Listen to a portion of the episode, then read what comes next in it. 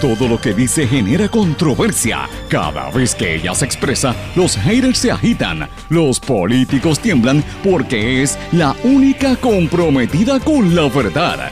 Periodista, bloguera, relacionista licenciada, analista de la noticia, escritora y le dicen la provocadora en las redes sociales. Y ahora comienza en blanco y negro con Sandra Rodríguez Coto.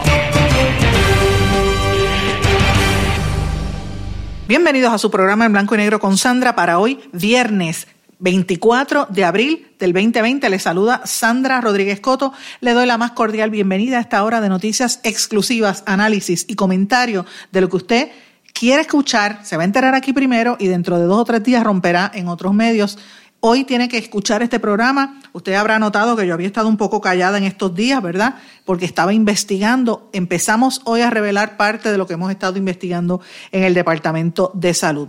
Pero el tema principal de hoy, contubernio en Asume. Se quedan con el dinero de las pensiones en medio de la pandemia. Esa es la pregunta, señores. Decenas de padres y madres han estado comunicándose con este programa en los últimos días con la queja de que supuestamente la Administración de Sustento de Menores asume están reteniendo el dinero de las pensiones alimentarias en medio de esta pandemia. No hay manera de hacer llegar querellas porque las oficinas están cerradas, la aplicación por Internet y por celular no funciona y en, esto resulta en que los niños están siendo víctimas doblemente. Primero porque sus padres están separados y segundo porque no tienen ni con qué comer y esto coincide con el problema en que no están eh, los padres y las madres que están desempleados no consiguen acceso al Departamento del Trabajo, no acaban de llegar los, las ayudas federales que prometió Trump. Así que hay un clima de violencia y mucha molestia en cuanto a esto. La pregunta es, ¿quién se queda con los intereses de ese dinero? ¿Los bancos o asume? Usted no puede perderse este programa y vamos a tener una entrevista sobre este tema. Otra exclusiva. Además de este esquema, ¿verdad? Eh, que, lo que está ocurriendo en Asume reveló otra situación que tiene que ver con los bancos, Banco Popular, First Bank, eh, Oriental, pero principalmente Banco Popular y la compañía Evertech. Supuestamente una avería en el sistema electrónico de los bancos del país ha afectado también el desembolso del dinero y esto no lo han querido dar a conocer en medio de esta cuarentena. Hoy lo vamos a revelar aquí. Seguimiento. Hoy revelamos los problemas en el Departamento de la Familia en Manatí. Este seguimiento a la noticia que iniciamos hace varios días en este programa exclusiva, señores. Siguen los esquemas de Mabel Cabeza. Ella se fue de salud, pero dejó a su clan, que dejó allí el comején regado en toda la agencia. Hoy vamos a, revelar nombres y apellidos y cómo es que están operando las distintas dependencias de salud. Y esto se da en momentos en que el NIE eh, oficiales del NIE estuvieron visitando las oficinas del Departamento de Salud como parte de varias pesquisas que se están llevando a cabo en esa agencia, no solamente del NIE, sino Justicia, eh, Inspector Federal y otras agencias federales y estatales. DACO crea un task force que toma decisiones que afectan a los consumidores oiga, sin un representante de los consumidores. El sector empresarial sí está representado, pero ¿y el consumidor? ¿Quién lo representa? Hoy vamos a hablar de eso.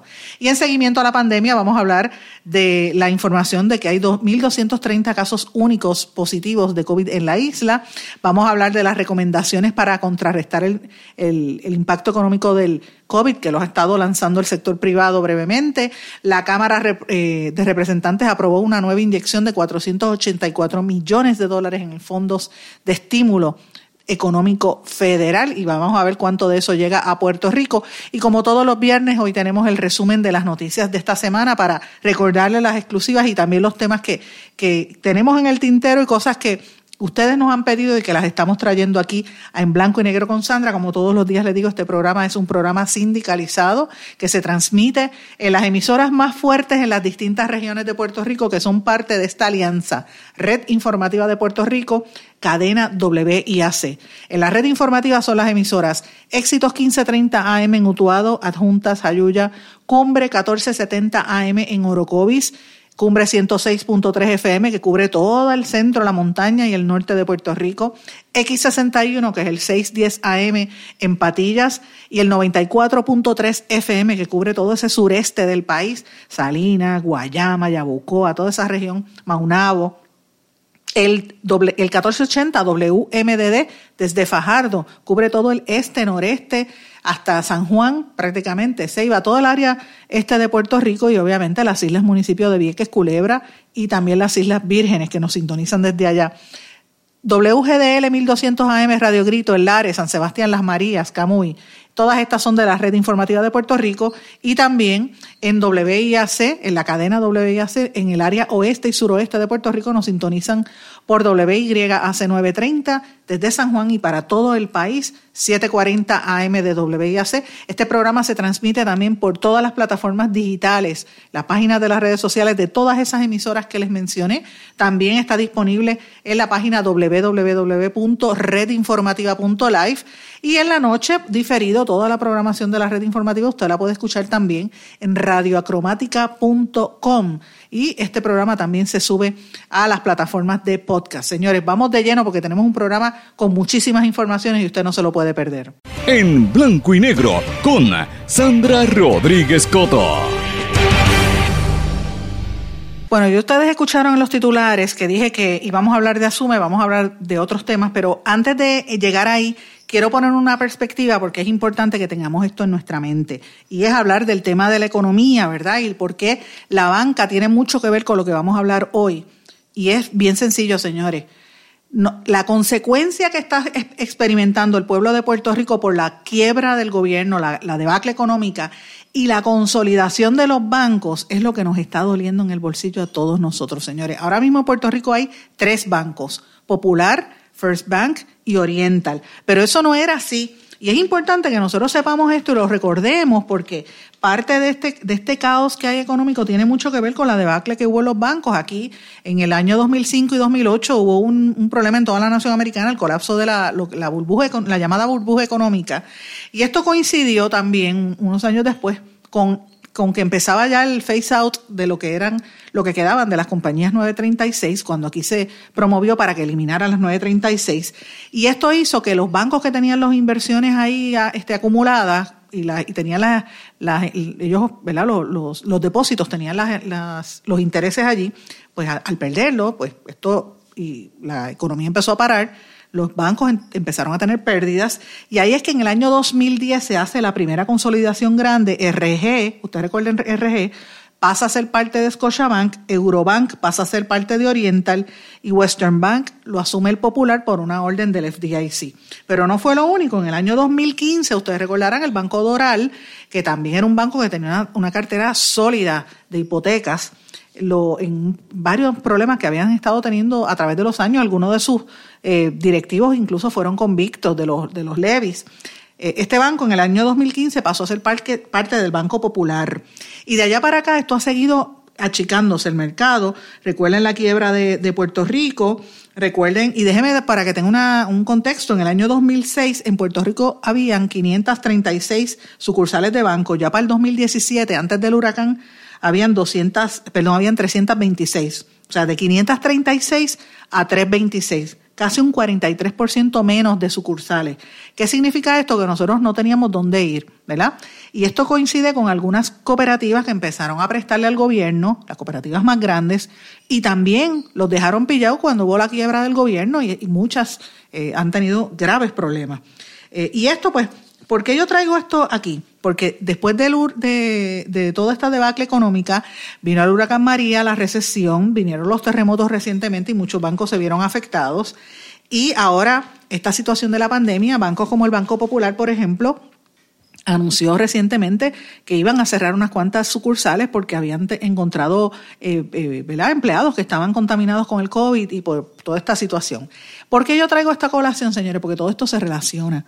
Ahora mismo hay mucha gente, comerciantes pequeños que están buscando préstamos de Small Business Administration y no hay dinero, no es difícil accederlo porque solamente hay tres bancos que están abriendo part-time eh, y las cooperativas no tienen la capacidad eh, humana, ni los bancos ni la cooperativa son muy pocos para la, la, cantidad, juntos, cooperativas y bancos, es lo que quiero decir, no da eh, la cantidad para procesar la, la, demanda tan grande que hay de estos préstamos. Y eso es en ese respecto, los pequeños negocios.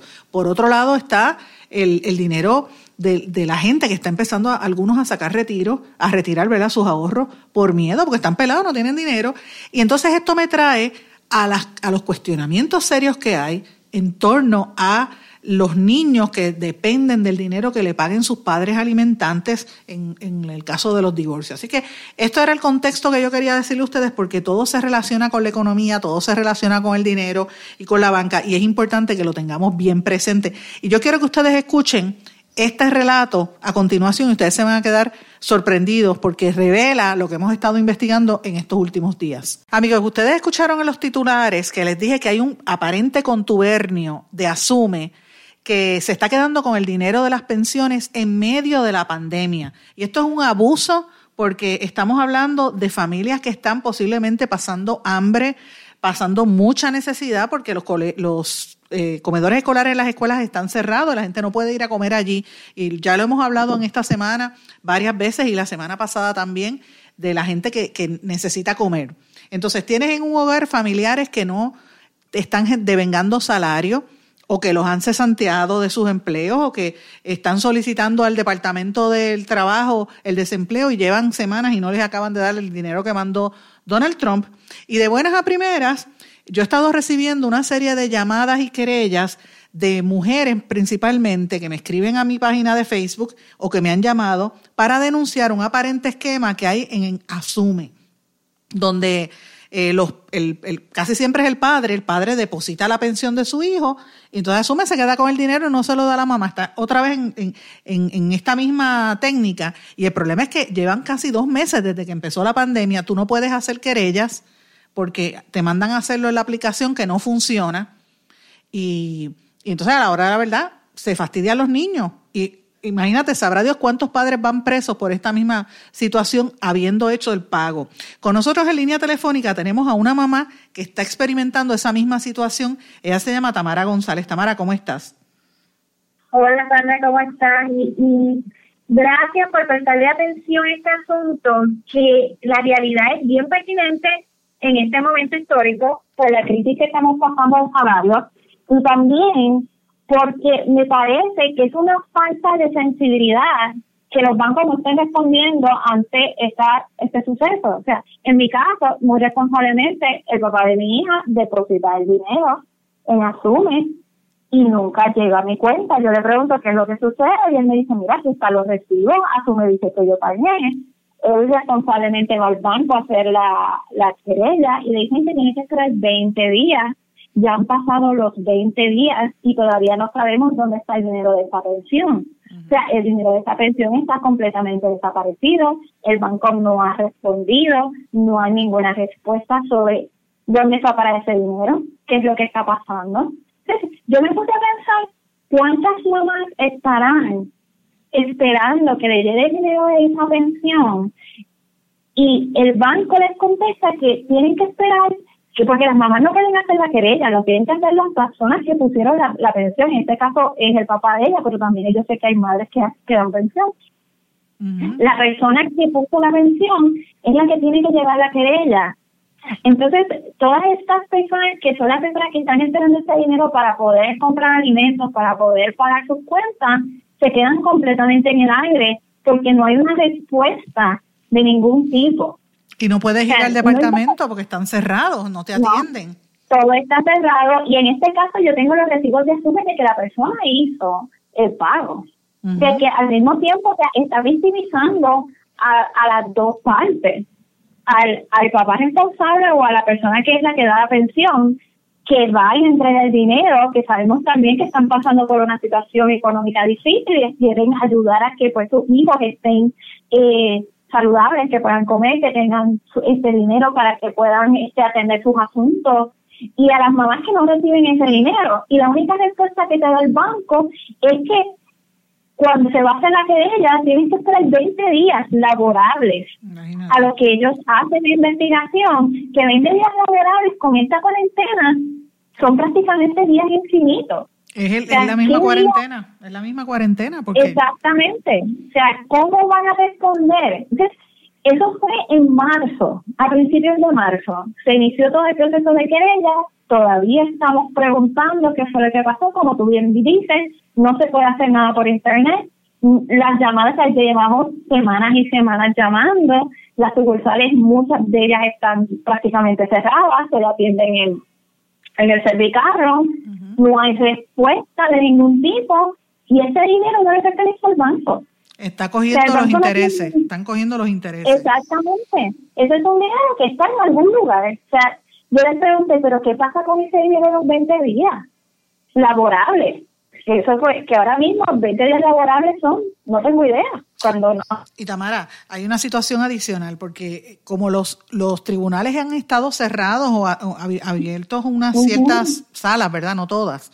Eh, y está, está difícil, como todo lo demás uno no tiene remedio, uno no puede ir al tribunal a reclamar. Te lo digo porque ahora que tú, yo, como te digo, yo he recibido un sinnúmero de llamadas y de, y de y de mensajes de gente que me ha estado escribiendo, mamás y papás, en su mayoría son mamás que están en esta circunstancia. Eh, y entonces yo me he dado la tarea de averiguar, yo, yo conversé con la licenciada Adamari Feliciano, que es una activista de, de niños con discapacidad, ella está con el comité Timón, y me estaba comentando cómo es que se debe hacer esto en, a nivel de, de, las, de, de, cómo tú solicitar o hacer una querella por la misma aplicación de Asume en el celular. Pero yo llevo una semana tratando de hacerla y hacer el ejercicio que ella me dijo y no, y no funciona tampoco. O sea que, que hice la prueba para ver si era correcta la información y evidentemente ahí hay, un, ahí hay una dificultad.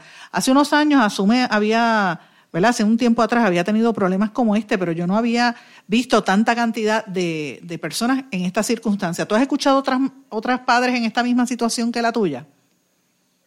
Sí, yo he escuchado otros padres y madres también que han tenido problemas con Asume, porque sé de parte de gente de mi familia que decidió, por ejemplo, no pagar las pensiones alimenticias a través de Asume por los problemas que tienen en que esas pensiones lleguen directamente a las madres y a los niños. Pero en este caso específico, mi problema no es con Asume. Yo tengo una certificación de Asume que dice que la, o sea, tengo un recibo de Asume diciendo que la pensión fue este pagada. Yo tengo un recibo del banco de que el dinero se depositó en efectivo en el banco para que la pensión llegara a través de Asume. O sea, que Asume te da unas boletas y un tipo de recibo. Tengo toda esa evidencia. Y tengo la evidencia de la querella que se le hizo al banco también para que el banco respondiera y todavía estamos esperando que responda. O sea que en este momento, por lo menos en mi campo, es completamente responsabilidad del banco que no ha querido responder. En cuanto a eso, ¿cómo va a decir el banco que necesita 20 días laborables para ver una transacción electrónica si sabemos que en este momento histórico, eso quizás desde hace 10 años, ahora mismo una transacción electrónica se puede ver inmediatamente en el banco. Pero el problema que yo he estado escuchando, por lo menos aquí, es de los sistemas electrónicos de los bancos. ¿Puedes decir el banco con quien estás teniendo problemas?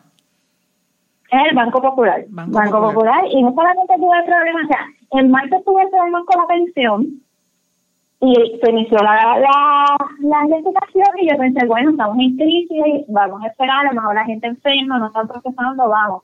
Pero entonces en abril tuve otro percance con el banco. O sea, eh, ¿Puedo hablar de eso también? Sí, claro, estamos, estamos en blanco y negro. Pues eh, este, yo me doy cuenta, yo hago unos pagos, ¿verdad? A, yo vivo en una casa rentada y yo hago los pagos por ATH móvil y yo hice un pago y el pago me sale que no fue procesado. Y yo, pues está bien, no fue procesado, tranquila. Pues entonces hice un segundo pago, ese pago sí se procesó cuando yo miro, porque yo siempre, yo estoy bien cuidadosa, yo reviso mi atención móvil, yo verifico que la persona que le había llegado el dinero, no hay problema, todo está perfecto.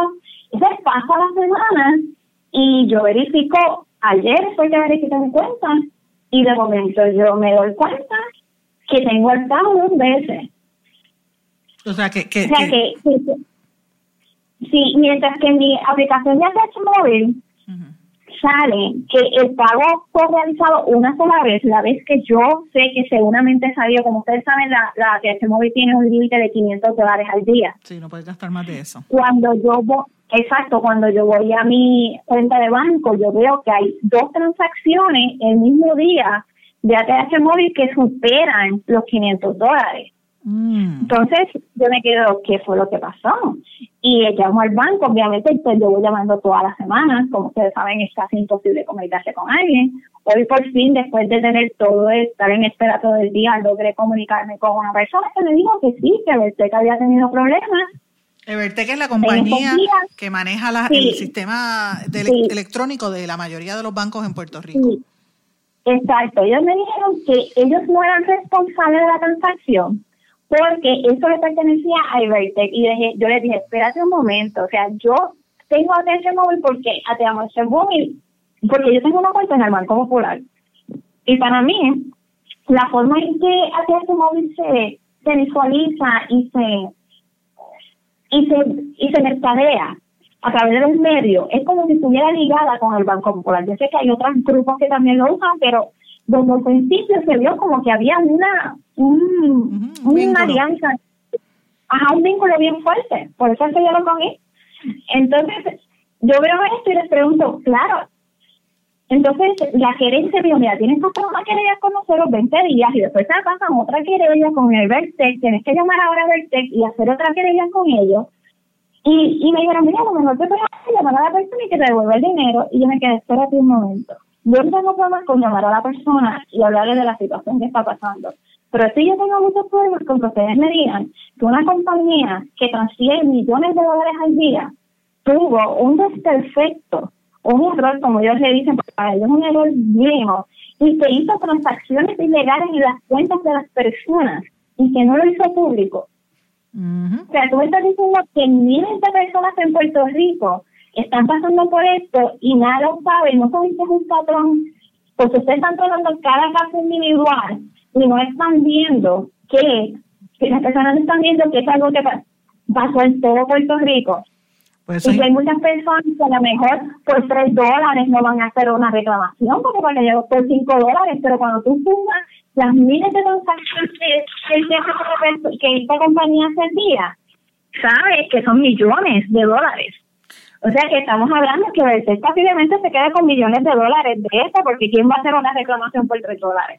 Pues Yo la estoy haciendo porque no es más considerable. estamos hablando de se supone que esto lo, uh se radique una querella en la oficina de la institución de instituciones financieras que yo creo que no, debe estar cerrada en estos mismos días también, porque fíjate que, fíjate que los elementos son todo la cuestión tecnológica y estos son los aspectos que el gobierno nunca quiere decir, ¿verdad? Todo el mundo quieren que los padres hagan las tareas por, por internet, que los, los trabajadores hagan el, el, ¿verdad? sus funciones por internet y los mismos dueños de las compañías o presidentes de las compañías de internet eh, han dicho, como el presidente de T-Mobile dijo esta semana, que la mayoría de la gente, hay, en Puerto Rico hay áreas donde más del 45% no tiene acceso a internet. Eh, y a eso tú le añades una sobrecarga y unas compañías que manejan data y manejan dinero y manejan información, sobre todo en un caso de, familia, eh, ¿verdad? Que, que, estamos en una pandemia, que se necesita el dinero y entonces aparentemente hubo una avería y no lo han querido decir. Pues nosotros vamos a darle seguimiento a este tema, eh, Tamara, porque no es la primera vez que he escuchado esto en lo que va de semana, así que yo agradezco que me hayas dado el testimonio Vamos a estar atentos a esto, claro. Si Natasha Vale, cualquiera de los amigos del Banco Popular que quiera hacer algún comentario, o los amigos en Evertech, con mucho gusto le vamos a buscar también, eh, le vamos a, presentar, a, pedir que nos den su oportunidad, ¿verdad? Tiene su oportunidad para expresarse, pero ciertamente que aclaren esta situación. Sí, gracias Sandra. Sí, lo que a mí me preocupa es esto. Primero, la falta de, que hay una falta de asumir responsabilidad. O sea, aquí nadie está queriendo asumir la responsabilidad por las consecuencias de estos procesos, de estas fallas. Estas pensiones que no llegan tienen nombre, tienen apellido. Y son niños. Tienen cara. Y son niños. volvemos, al volvemos al problema. Y volvemos otra vez a atacar a la familia que está apretada, que está teniendo dificultad, que está encerrada en la casa y el gobierno de lo más feliz. Estos son los temas importantes que yo sé que le tocan el bolsillo y le tocan el corazón a la gente. Yo le, gracias Tamara por estar con nosotros en blanco y negro con Sandra y le voy a pedir a todos los que me están escuchando, si usted tiene un caso como este, escríbame a mi página de Facebook, Sandra Rodríguez Coto, o al inter, en el email, en blanco y negro con Sandra, en gmail, arroba gmail.com, y yo voy a hacer una lista, ¿verdad?, de casos como este y los vamos a denunciar en los próximos días. Muchísimas gracias, Tamara. Vamos a una pausa. Gracias a ti, Sandra. Y yo quiero hacer un llamado a todas las mamás que y todas las personas que dependen de las pensiones que no se queden calladas. Así es. Porque ese dinero está en algún lugar, está comiendo intereses en algún sitio. Así mismo. Y ese dinero debe estar en su bolsillo, no debe estar en un lugar inaccesible.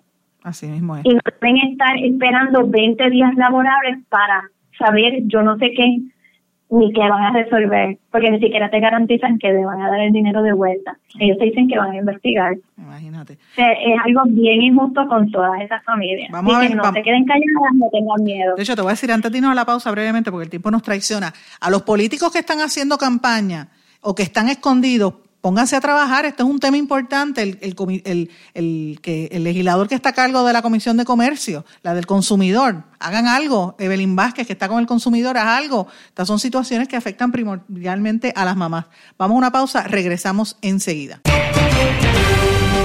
No se retiren, el análisis y la controversia continúa en breve, en blanco y negro, con Sandra Rodríguez Coto.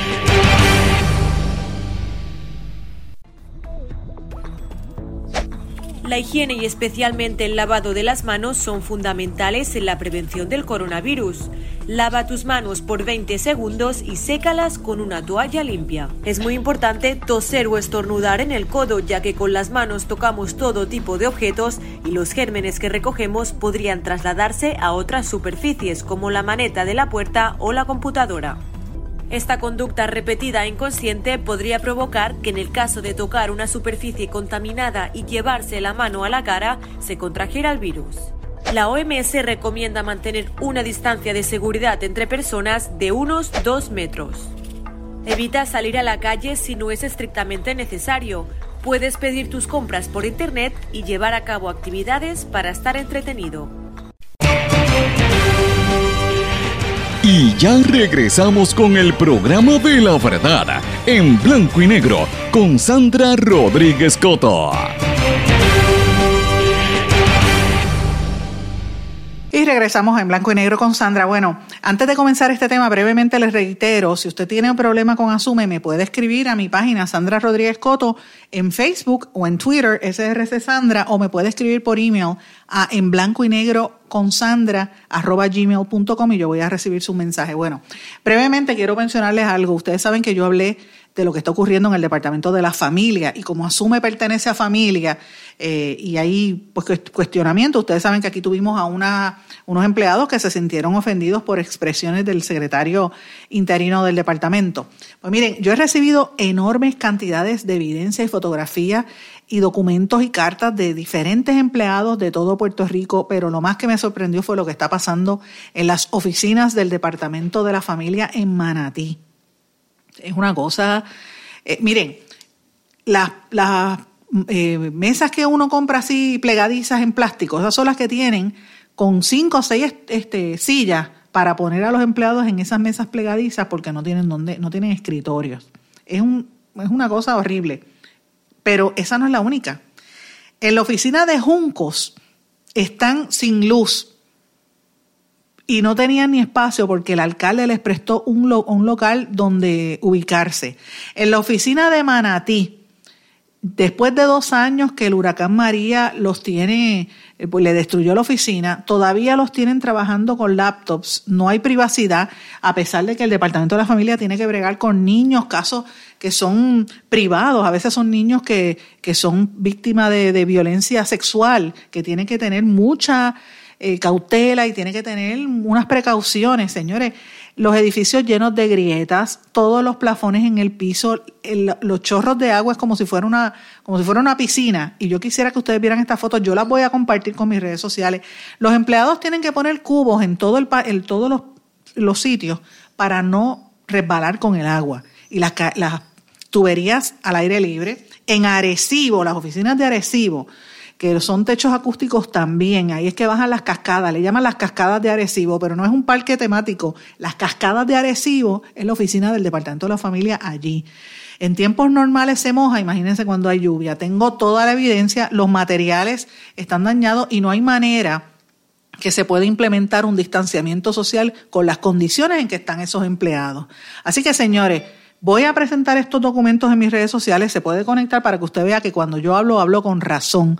Esto, gracias a la persona que me estuvo llevando esto, SDC, esas son las iniciales de la persona, porque no quiero revelar el nombre, es un eh, allegado a empleados del departamento y evidentemente me está dando muchísima más información eh, que hemos corroborado y usted se quedaría sorprendido con la cantidad de, de, de porquerías en donde está viviendo, en donde está trabajando es ese grupo de empleados que tiene que bregar con casos tan difíciles como son los del Departamento de la Familia. Pero bueno, quiero hablarles de algo del Departamento de la Salud eh, y es parte de una pesquisa que estamos haciendo hace varios, llevo trabajándola hace varios días, como parte de lo que ha estado ocurriendo en esa, en esa dependencia, señores.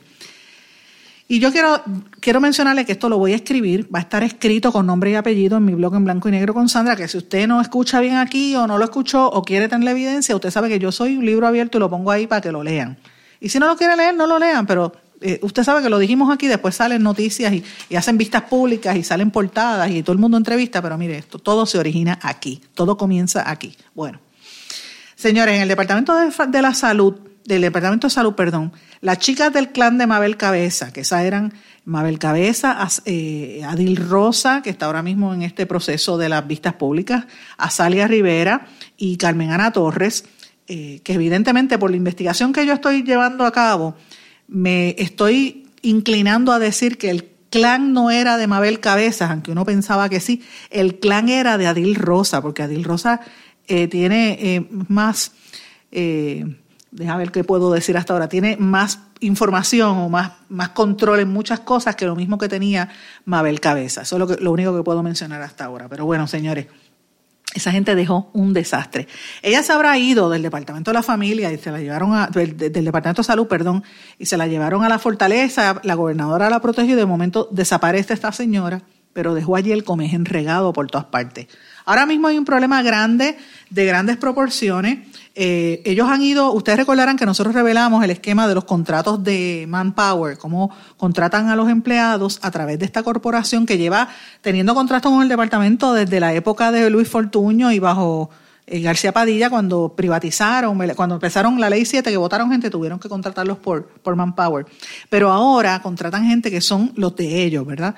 Eh, y hay muchos de Manpower supervisando empleados regulares. Eh, y hay muchísimos, muchísimos problemas. Señores, hay eh, entre las cosas que yo he podido corroborar hasta este momento, en, el, en la división de los empleados, las personas con discapacidad intelectual. Oigan esto, ustedes recordarán que el juez Gustavo Gelpi, el juez federal el, presidente del Tribunal Federal actual, el juez Gustavo Gelpi, que yo siempre digo que es uno, este programa lo oye nada más que cuatro gatos, él es uno de mis cuatro gatos. Él, me oye, porque yo sé que él oye este programa, me lo han dejado saber muchísima gente y lo oye a través de WIAC 740, que es la emisora que él siempre oiga. Tengo en mi propiedad una serie de eh, documentos eh, y contratos que se han ido otorgando en el Departamento de Salud para tratar de hacer la negociación con el juez del PI precisamente para tratar de controlar los errores que se habían cometido bajo el anterior secretario en ese departamento, en esa división de la discapacidad intelectual, porque recordemos que el juez El Pi les había impuesto una orden que tenían que, ellos, el, el departamento cogió entre 35 y 40 millones de dólares. Oigan esto, que era dinero para atender a las personas con discapacidad intelectual, las personas que tenían autismo, tenían algún tipo de retraso motor o eh, eh, intelectual, y los fondos federales vienen para eso y los habían usado para otra cosa. El juez los castigó y no conforme con esto, después que los revelamos nosotros en este espacio también, cogieron parte del dinero para comprar unos ponchadores, ustedes recordarán. Bueno, déjeme decirle algo. En esa, en esa división, ellos acaban de contratar a Maconel Valdés para que haga esta esta, esta negociación. Ahí hay una serie de abogados a los que los conozco, conozco muy bien a la gente de McConnell. Quiero verificar si ahí está el amigo Marco Rodríguez Gema en ese grupo, porque entiendo que, que está asesorando. Si no está él, quiero corroborarlo. Tengo que preguntarle esta parte a Arturo García, que es el, el partner. Eh, y es una persona a quien yo eh, distingo y tengo un, una relación de hace muchos años con Arturo García. Tengo, esta parte tengo que corroborarla, pero la información es que son cuatro abogados de McConnell los que están dirigiendo esta parte. Y lo interesante de todo esto, señores, para que tengan una perspectiva, en la división de personas con discapacidad, eh, nombraron allí como directora una persona que venía de la banca, precisamente estuvo trabajando en First Bank y tuvo un caso donde a él lo despidieron del banco porque se alegó que él le dio acceso a una empleada del banco cuando trabajaba en el sector privado, a que viera las cuentas de banco de su ex cónyuge. Y eh, por eso eso es ilegal, el, el, banco lo destituyó, él llevó un caso al tribunal, llegó hasta el Supremo eh, y con todo eso lo perdió y estuvo sin trabajo, pero por cuestiones políticas lo acomodan. Primero estuvo en la Comisión Estatal de Elecciones y este señor se alega que fue el que estuvo eh, involucrado con aquellos famosos vagones llenos de, suministros que aparecieron en la Comisión Estatal de Elecciones un año después del huracán. Este señor se llama Pedro Robles Maldonado eh, y él aparentemente cuando pasa lo de la Comisión Estatal de Elecciones y trasciende lo de los eh, vagones, que esto lo reveló eh, el amigo Jesús Rodríguez García y también este Arnaldo Almodóvar, ambos lo habían revelado hace muchos años, me gusta darle siempre crédito a quien lo hace. Pero cuando eso surge, este señor lo sacan de la Comisión Estatal de Elecciones. Eh, entiendo que su esposa, creo que también trabajaba allí, esto no estoy segura, pero es la información aparenta, creo que era también en la comisión. Y a él, de momento, lo, aparece dirigiendo el departamento, la división de personas con discapacidad, y lo ponen a cargo de comprar vehículos, de mover personal, etcétera. Eh, y eso es bien difícil porque esto, aunque son puestos políticos, ¿verdad? Puestos de confianza, no todo el mundo puede manejar o puede trabajar con una población como esa. Tiene que tener ciertas destrezas, aunque incluso venga gente con experiencia del área de, salud mental, no necesariamente tiene la destreza para bregar con una persona con discapacidad intelectual. Y eso es lo que estaba ocurriendo allí. Responden a una de las chicas del clan, a Salia Rivera, la directora de recursos humanos. Eh, y este señor es parte de lo que ha, de, las irregularidades que se han estado cometiendo en ese, o que se imputa que se han estado cometiendo en ese, en ese, en esa división, que le han costado este regaño de parte del juez El Pi, porque cogieron entre 35 y 40 millones de pesos. Pero señores, hay más. Eh, y tengo varios mensajes sobre esto. Antes de irse Mabel del Departamento de Salud, dejó una serie de nombramientos y posiciones que se crearon para sus amistades. Se supone que estas acciones no se procesaran porque ella ya había renunciado a la agencia, ¿verdad? La habían sacado. Pero lo que está pasando es que entre Azalia, eh, la de Recursos Humanos, y se alega que el señor Walter Dobeck, y esa tengo que corroborarlo con él, y él sabe que yo me puede llamar, tiene todos mis contactos, pero la imputación es que él dicen que están aprobando una serie de nombramientos que no deberían ser. Muchos de estos nombramientos son en el área de discapacidad intelectual, utilizando 134 posiciones transitorias que hay en esa área. O sea, los nombramientos están atornillando en las posiciones de transitorio a gente política. Ejemplo, Pedro Robles Maldonado, el que, el que mencioné, lo trajo Mabel Cabeza de la Comisión Estatal de Elecciones, tiene un bachillerato en finanzas con experiencia en First Bank, el caso que ya les acabo de contar. Eh, y va a ser el nuevo director de la Oficina de Discapacidad Intelectual y de, esa área no tiene nada de experiencia, viene de, de la banca.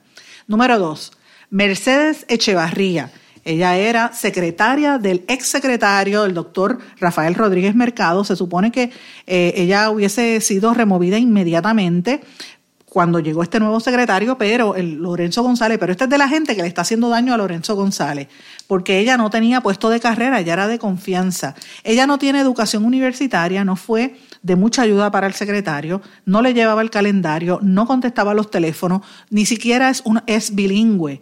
Imagínate cómo la secretaria del secretario no es bilingüe. Requería ayuda para sus trabajos administrativos.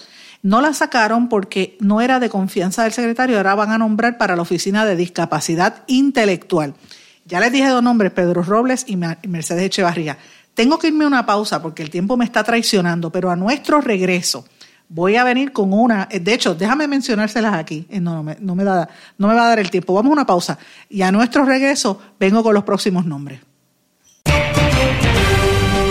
No se retiren, el análisis y la controversia continúa en breve, en blanco y negro, con Sandra Rodríguez Coto.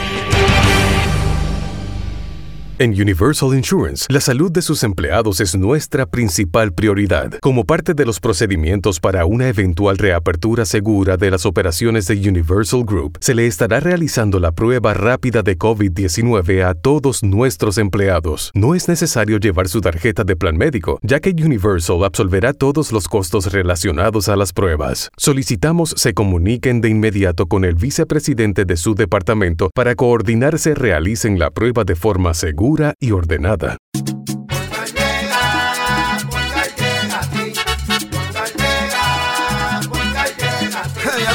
eso es lo que te responden, pero ahora botaron la ola. Porque ya no importa en qué parte de la isla estés. Si tuviste un accidente, mi gente de Poingal le llega a tu casa o trabajo para que no te complique. Con servicio en todas partes de la isla y el mejor servicio al cliente. Por eso y mucho más, yo Piru lo digo, yo quiero Poingal. ¡Duro!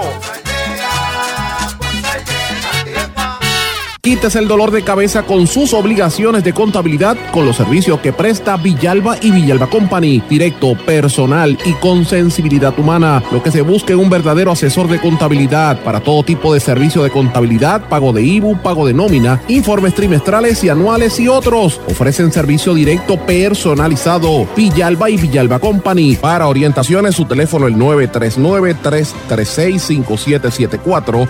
939-336-5774. 5774. Y ya regresamos con el programa de la verdad en blanco y negro con Sandra Rodríguez Coto. Regresamos a esta parte final de en blanco y negro con Sandra. Bueno, les dije en el segmento anterior, que fue lo que me quedé, la lista de personas que Mabel Cabeza dejó acomodado, atornillados allí en el departamento. Tengo más de 35 nombres, ¿verdad? Y, y ahora mismo están buscando un total de 134 posiciones que quieren atornillar de gente que no tiene experiencia. Pero los que le estoy mencionando por hoy, ¿verdad? Son solamente en discapacidad intelectual en esa, en esa división que tiene que ser una gente bien experimentada. El primero lo trajeron del First Bank y, del, y de la Comisión Estatal de Elecciones. La segunda era la secretaria de, la ex secretaria Rodríguez Mercado, ni siquiera sabía hablar inglés, ni siquiera, no era bilingüe y ahí tenía problemas. De hecho, no tiene ni siquiera una preparación universitaria para el puesto que tenía. La tercera es mi tocaya, se llama igual que yo, Sandra Rodríguez, pero esa no soy yo, señores, se llama Sandra Rodríguez secretaria de la ex secretaria, ex subsecretaria interina eh, de la doctora Concepción Quiñones de Longo. Trabajó tres años a través de la compañía Manpower. Eh, dicen que ella tiene un grado asociado en, en secretarial, pero que tampoco tiene la experiencia requerida para el puesto y que el actual secretario dijo que ella no era de confianza, pero están tratando de acomodarla en un área de laboratorio. Otra de las personas es Rebeca Soler, que también era amiga íntima de Mabel Cabeza, de hecho fue asistente de Mabel Cabeza, y la estaban acomodando en otra posición, pero cuando Mabel renuncia, ella también se va, pues ahora la, quieren traer de nuevo para esa oficina de discapacidad intelectual. Y el otro nombre que tengo que voy a decir por ahora Víctor Santa Cruz, que es el chofer del, era chofer del ex secretario Rafael Rodríguez Mercado, y esta persona no es de confianza del secretario actual, pero lo están tratando de acomodar porque eh, aparentemente responde al grupo de Mabel y a los, a los que Mabel dejó en sitio. Yo quiero, estoy siendo cuidadosa, ¿verdad? Pero yo quiero que ustedes sepan que yo sé quiénes son los que están tratando de acomodar la gente allí. Y yo quiero que ustedes sepan, porque yo sé que oyen este programa y lo graban, que yo sé que ustedes están tratando de cerrucharle el palo al actual, eh, al actual secretario y se están yendo por su espalda, pero señores, tienen que tener cuidado porque precisamente ahora en el Departamento de Salud hay múltiples investigaciones corriendo. Ayer mismo empleados del negociado de investigaciones especiales del NIE llegaron al departamento a investigar. Escuchemos parte de lo que dijo el secretario ayer precisamente por eso. Ocurre hoy que la discutimos ayer con las entidades pertinentes. Hoy se presenta a eh, OIAR, que es la Oficina de Informática del Departamento de Salud. Se presentaron agentes del negociado de investigaciones especiales. Eh, ayer tuvimos una discusión eh, con este mismo personal. Eh, hay una fiscal y sale, eh, y básicamente hicimos un acuerdo categóricamente claro de que toda la información que se pida eh, se va a disponer para el proceso investigativo. He comentado que hay varios procesos investigativos, el proceso investigativo de la Oficina del Inspector General, tanto estatal como federal, el FDA, FBI, eh, Justicia Estatal eh, y Justicia Federal. Así que eh, definitivamente en la medida en que piden la información, se le da la información para garantizar que rectificamos cualquier cosa que pueda estar fuera del marco de ley. Básicamente nosotros nos reunimos ayer con el personal de esa oficina para firmar una, un acuerdo eh, de parte mía, en términos donde liberábamos toda la información necesaria y se le daba instrucciones al Departamento de Salud que no hubiese duda de que toda la información que pidieran se iba a, liberar. Lo que ocurre hoy es que ellos van directamente, parece que estos son investigadores forenses, ¿verdad? que saben cómo accesar la información eh, de informática de los servidores eh, y cómo hacen el web, ¿verdad? cómo hacen la, la telaraña, que otro servidor, que otro servidor, que otra cuenta.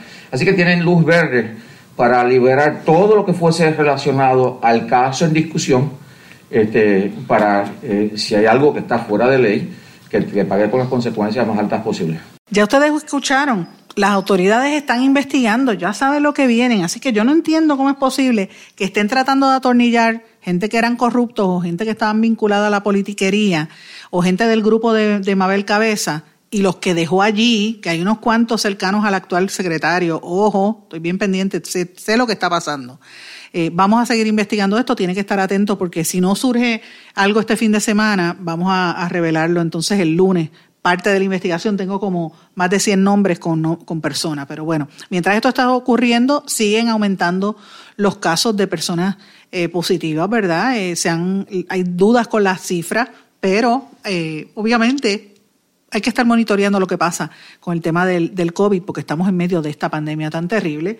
El sector privado han creado un movimiento de economía eh, saludable, están tratando de hacer una, unas gestiones para que se reanude y se reabra el gobierno, la el, el, gobierno no, la economía, se reabra la economía, y hay una presión grande de sectores empresariales para que esto suceda y han hecho una serie de propuestas eh, donde ellos dicen que debemos dejar el miedo y seguir hacia adelante, porque la economía está prácticamente detenida.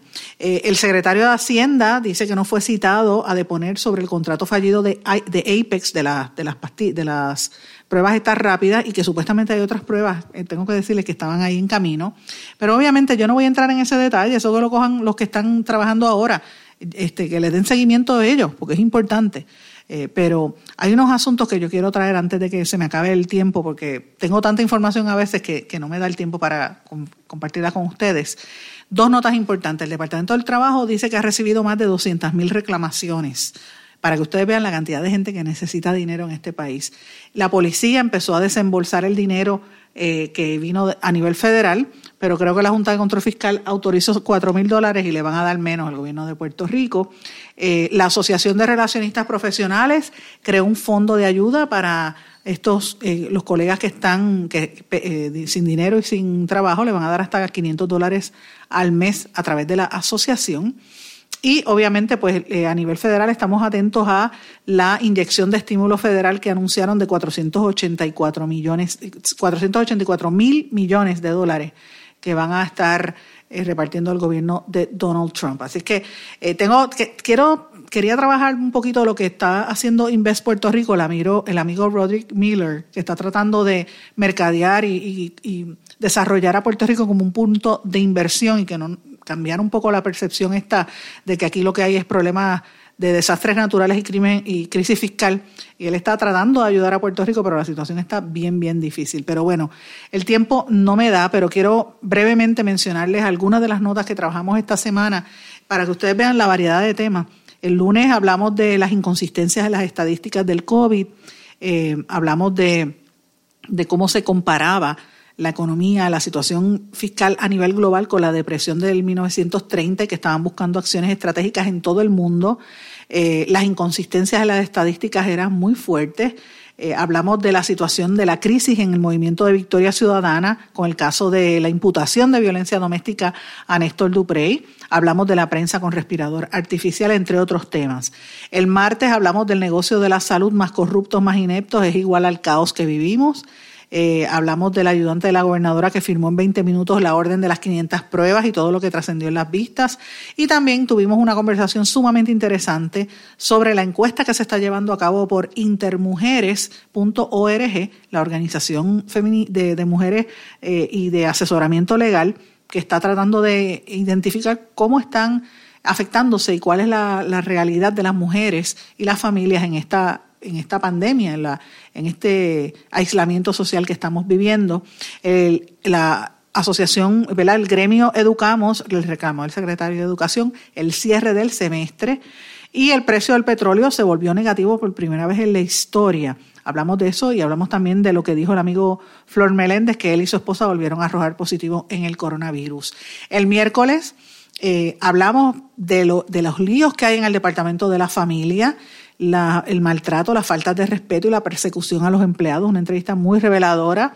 Hablamos también de las leyes federales que podrían invocar algunos eh, alcaldes y jefes de agencia, ¿verdad?, para apropiarse o quedarse de las instalaciones que están en desuso para convertirlas en hospitales en caso de una emergencia como lo que estamos viviendo o que se anticipaba para Puerto Rico y comparamos con lo que está ocurriendo en México, en TV Azteca, y cómo ellos han comprado los medios para tratar de desviar la atención.